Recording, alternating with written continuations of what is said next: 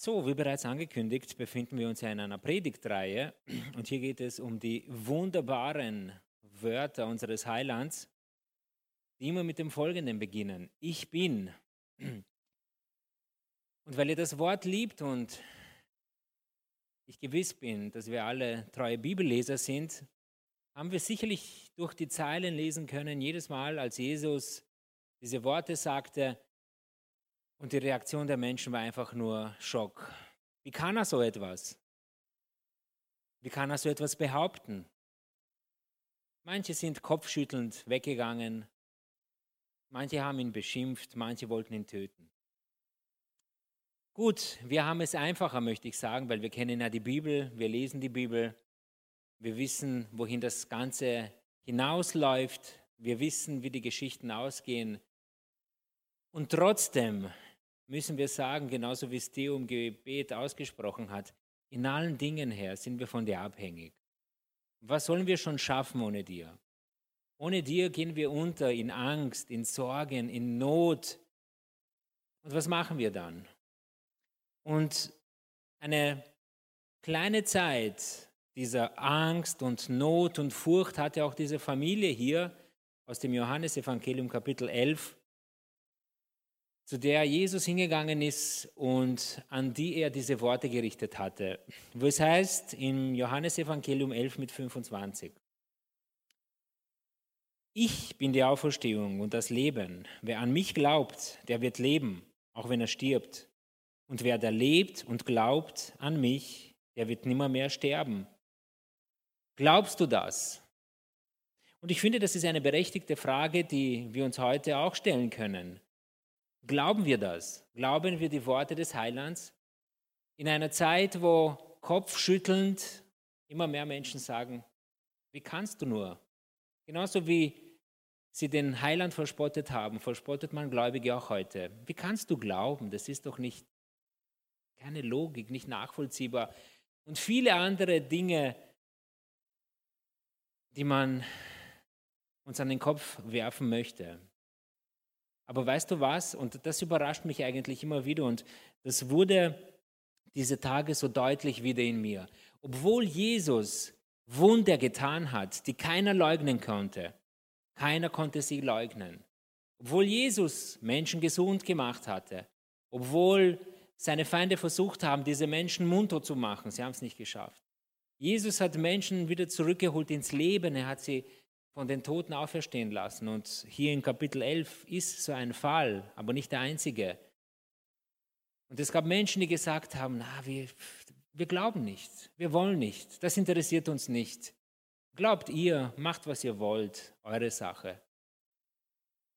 Und heute ist es nicht anders. Heute ist es nicht anders. Aber gelobt sei der Herr, möchte ich sagen, gelobt sei der Herr, dass es sich uns offenbart hat und ein wunderbares Werk bereits vollbracht hat in unserem Leben. Er hat uns aus einem trostlosen Leben auferweckt zu einem neuen Leben, in dem die Sünde nicht zum Mittelpunkt steht in unserem Leben, sondern sich zu heiligen, sondern darauf bedacht zu sein, dass es einen Gott gibt, dem wir Rechenschaft eines Tages geben müssen. Und auf dieses Treffen wollen wir uns vorbereiten, auf dieses Treffen wollen wir uns heiligen damit genau das da passiert, was hier Jesus sagte. Auferstehung und ewiges Leben. Und die Frage, die er da sagt, möchte ich uns allen noch einmal stellen. Glauben wir das? Im Grunde würde es sich auszahlen, hier detailliert sich diese wunderbare Begebenheit anzusehen, was da passiert ist. Ich möchte sie nur für uns schnell auf die Schnelle in Erinnerung rufen. Es verhielt sich so, dass Lazarus, einer, der anscheinend zum, zum, zum näheren Freundeskreis Jesus gehörte, genauso wie seine Schwestern, er wurde krank und diese Krankheit führte zum Tod. Es war so, dass Jesus nicht in der Stadt war, er war weiter weg, man ließ nach ihm rufen, er ließ sich aber Zeit. Und ich finde, das ist schon mal eine erste große Überraschung. Gott lässt sich Zeit, wenn wir nach ihm rufen. Nun, nachdem er die notwendige Zeit abgewartet hat, nimmt er seine Jünger, sie gehen geschlossen zum Haus des Lazarus. Da war er natürlich nicht, er war schon begraben. Und vier Tage lang war er tot. Zunächst einmal richtete er sich an seine Schwestern mit diesen Worten. Glaubst du auf die Auferstehung? Glaubst du an das Leben? Sie sagten ja. Sie glaubten nicht, dass es an diesem Tag geschehen sollte, dass sie ihren Bruder lebendig sehen sollten. Sie wurden überrascht. Und es passierte das große Wunder. Ein Wunder, dass ein Mensch, der vier Tage lang in einem Grab war, ganz bestimmt nichts zu essen und nichts zu trinken hatte. Mit anderen Worten, der war 100% tot, da konnte keiner was dagegen sagen. Und dieser Mensch kommt zum Leben. Und dieser Mensch wird erweckt. Immer wenn Jesus Wunder gemacht hat, dann hatten sie mehrere Ebenen, auf die das Wunder gewirkt hat. Wir haben hier zunächst einmal dieses Wunder der Auferstehung des Lazarus. Das betraf natürlich Lazarus direkt und seine Familie, sein Umfeld, die vielen Menschen, die davon gehört haben. Aber all diese Wunder und diese Zeichen, sie haben auch eine geistliche Bedeutung, die für uns hindeuten auf das ewige Leben und für die Ewigkeit. Und das war auch hier so der Fall. Das war auch hier so der Fall. Nun, die Lehre über die Auferstehung war ja für die Juden der damaligen Zeit ja im Grunde nichts Neues. Sie haben ja auch schon von den Propheten davon gehört. Ähm, Daniel zum Beispiel, er hat es angedeutet, ganz klar, er hat es ganz klar angedeutet. Können wir den Vers kurz, kurz einmal projizieren? Daniel Kapitel 12, Vers 2. Und viele, die unter der Erde schlafen, liegen, werden aufwachen, die einen zum ewigen Leben, die anderen zum ew zur ewigen Schmach und Schande. Das war zumindest einer der Hinweise darauf, hey, da gibt es ein ewiges Leben, da gibt es die Auferstehung. Und wir sehen, dass die Gläubigen der damaligen Zeit, zumindest Martha und Maria, sie wussten darüber Bescheid. Sie sagten, ja, an dem Tag, an dem Tag, der wird kommen, da wird unser Bruder wiederleben. Und hier kommt dann diese schockierende Aussage und sagt, aber ich bin die Auferstehung und das Leben, sagt Jesus. Und das war der Augenblick, wie bereits äh, angeschnitten vorhin, wo die Menschen daran Anstoß gefunden haben, die einen, die anderen wussten wahrscheinlich nicht, was sie glauben sollten, und die anderen warteten wahrscheinlich ab, um zu sehen, was wird da noch kommen, was wird da passieren war ja nicht die erste skandalöse Aussage, die sich Jesus erlaubte. Ich bin die Auferstehung und das Leben.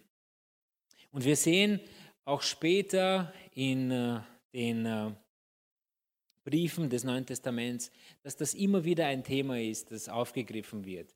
In Römer oder Korinther ist da, ist da die, die Rede davon, dass die Auferstehung wahr ist, dass sie kommen wird für diejenigen, die glauben, die daran festhalten. Und Jesus hat es uns vorgezeigt. Und das müssen wir uns als erstes zunächst einmal als solches einprägen. Das Wunder, das er da getan hat, es war nicht, um zu zeigen, ich kann alles tun, was ich will, sondern es war, es, es hatte nachhaltigere Folgen, wie wir meinen würden. Denn es war ein, ein Wunder, das in die Geschichte hineingehen sollte. Wie gesagt, es geht da nicht primär darum zu sagen, ich kann alles tun, die Naturgewalten kann ich kontrollieren, ich habe die Gewalt über das Leben, ich habe die Gewalt über das Sterben, den Tod, über Krankheit und so weiter, sondern es ging darum, vorzuzeigen, was er sagte.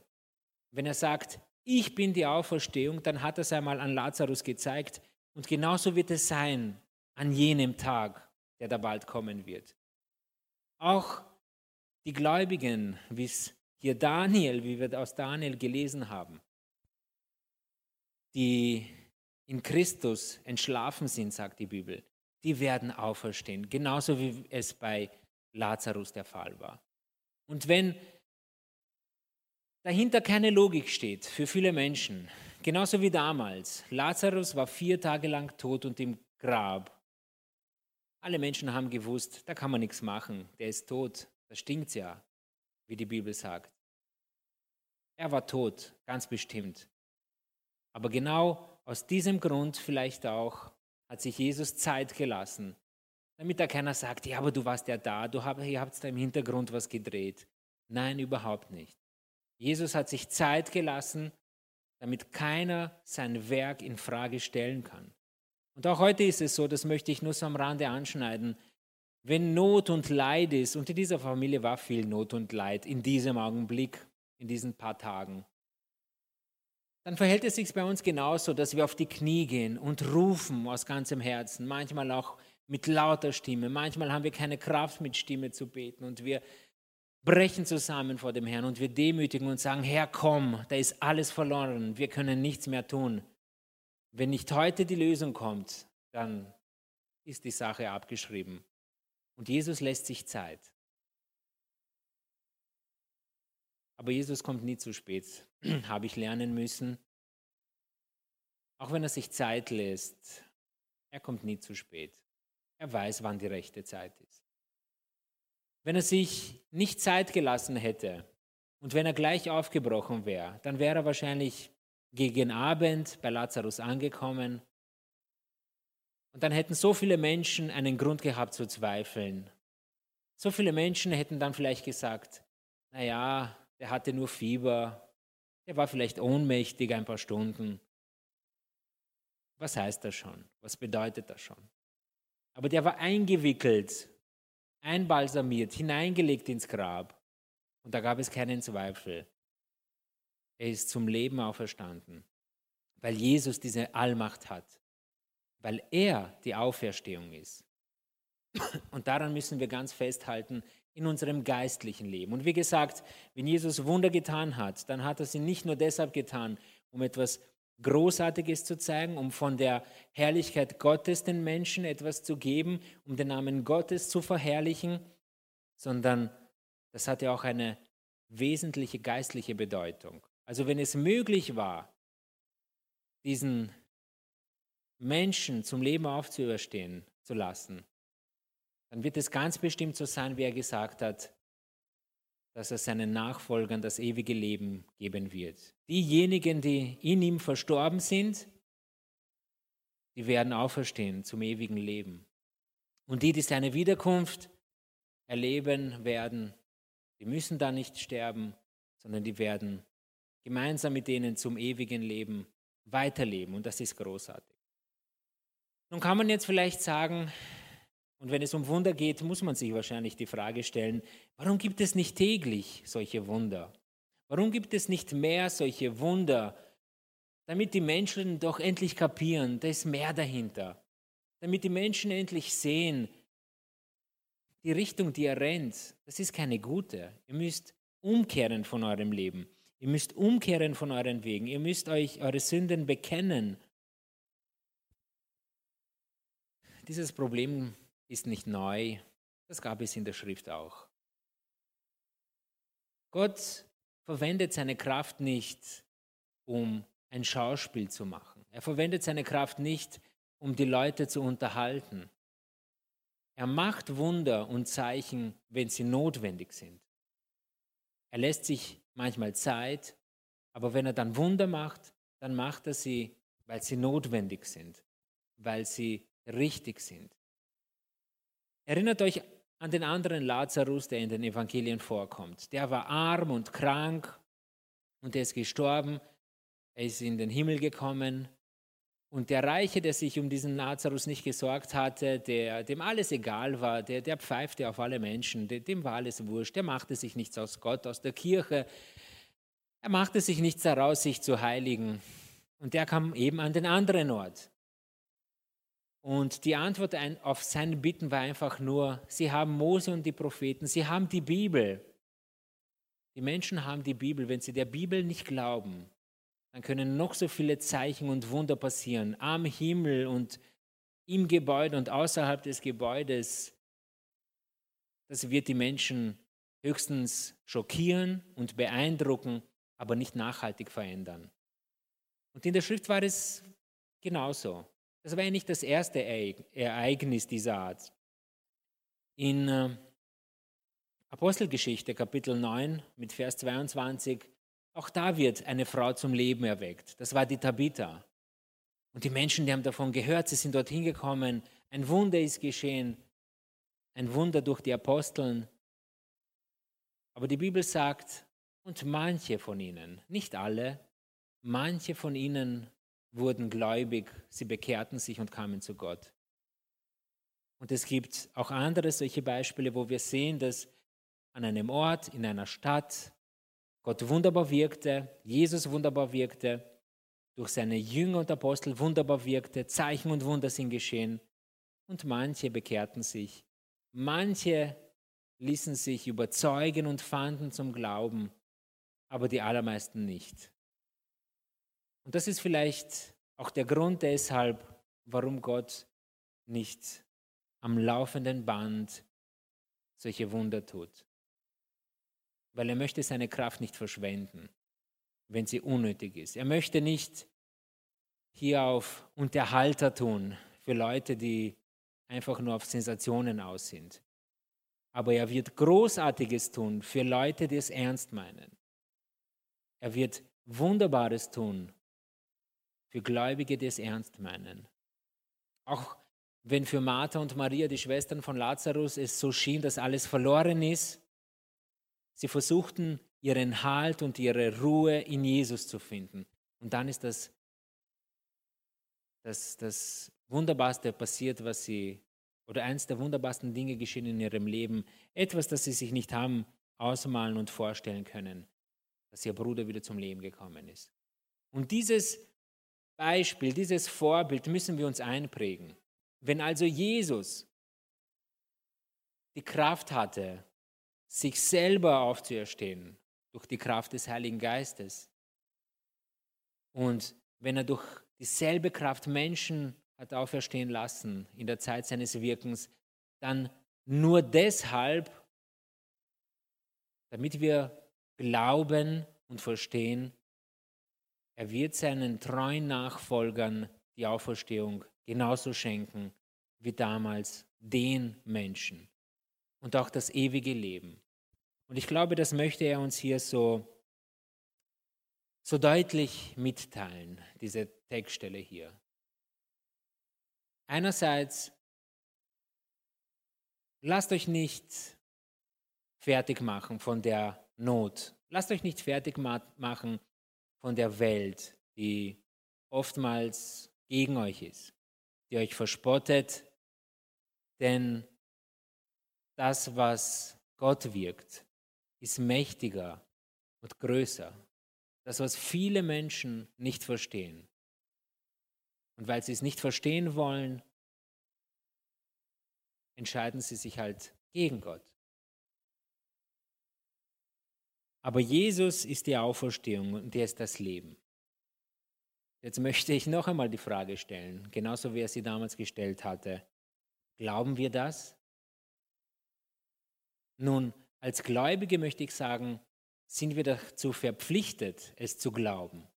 Denn wenn wir an Jesu Worte zweifeln, wie können wir uns dann Jesu Nachfolger nennen?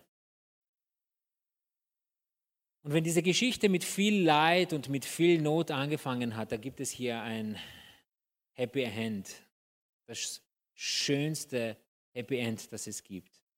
Für uns zunächst einmal sollte dies ein geistlicher Trost sein für alle Zeit, dass Jesus uns das ewige Leben geschenkt hat. Dass Jesus uns stärken möchte, uns begleiten möchte, er niemals zu spät kommt. Und er wird kommen für uns, die wir da sind, aber auch für die anderen, die an ihn geglaubt haben und glauben werden, um ihnen die Auferstehung zu schenken und das ewige Leben. Und dazu sage ich einfach nur Amen. Amen, hilf uns. Nun, viel mehr möchte ich jetzt zu diesem Thema nicht sagen, damit auch noch die anderen Punkte Raum haben, die, die geplant sind. Möge der Herr uns helfen, dass dieses Wort des ewigen Lebens für uns ein großer Trost ist, ein Trost für alle Zeit, ein Trost, wenn wir nicht mehr weiter wissen, ein Trost, wenn die Not groß ist, ein Trost, dass Jesus immer da ist. dass er immer alles unter Kontrolle hält.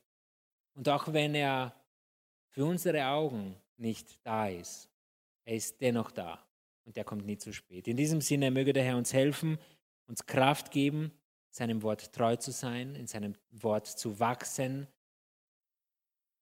die heilenden Worte der Schrift, ihnen zu vertrauen, ihnen zu glauben. Denn was kann es Schöneres geben als das, was Jesus vorgemalt hat? Das ewige Leben. Und das ist doch das Hauptziel der Gläubigen und natürlich auch unseres. Möge der Herr uns helfen. Amen.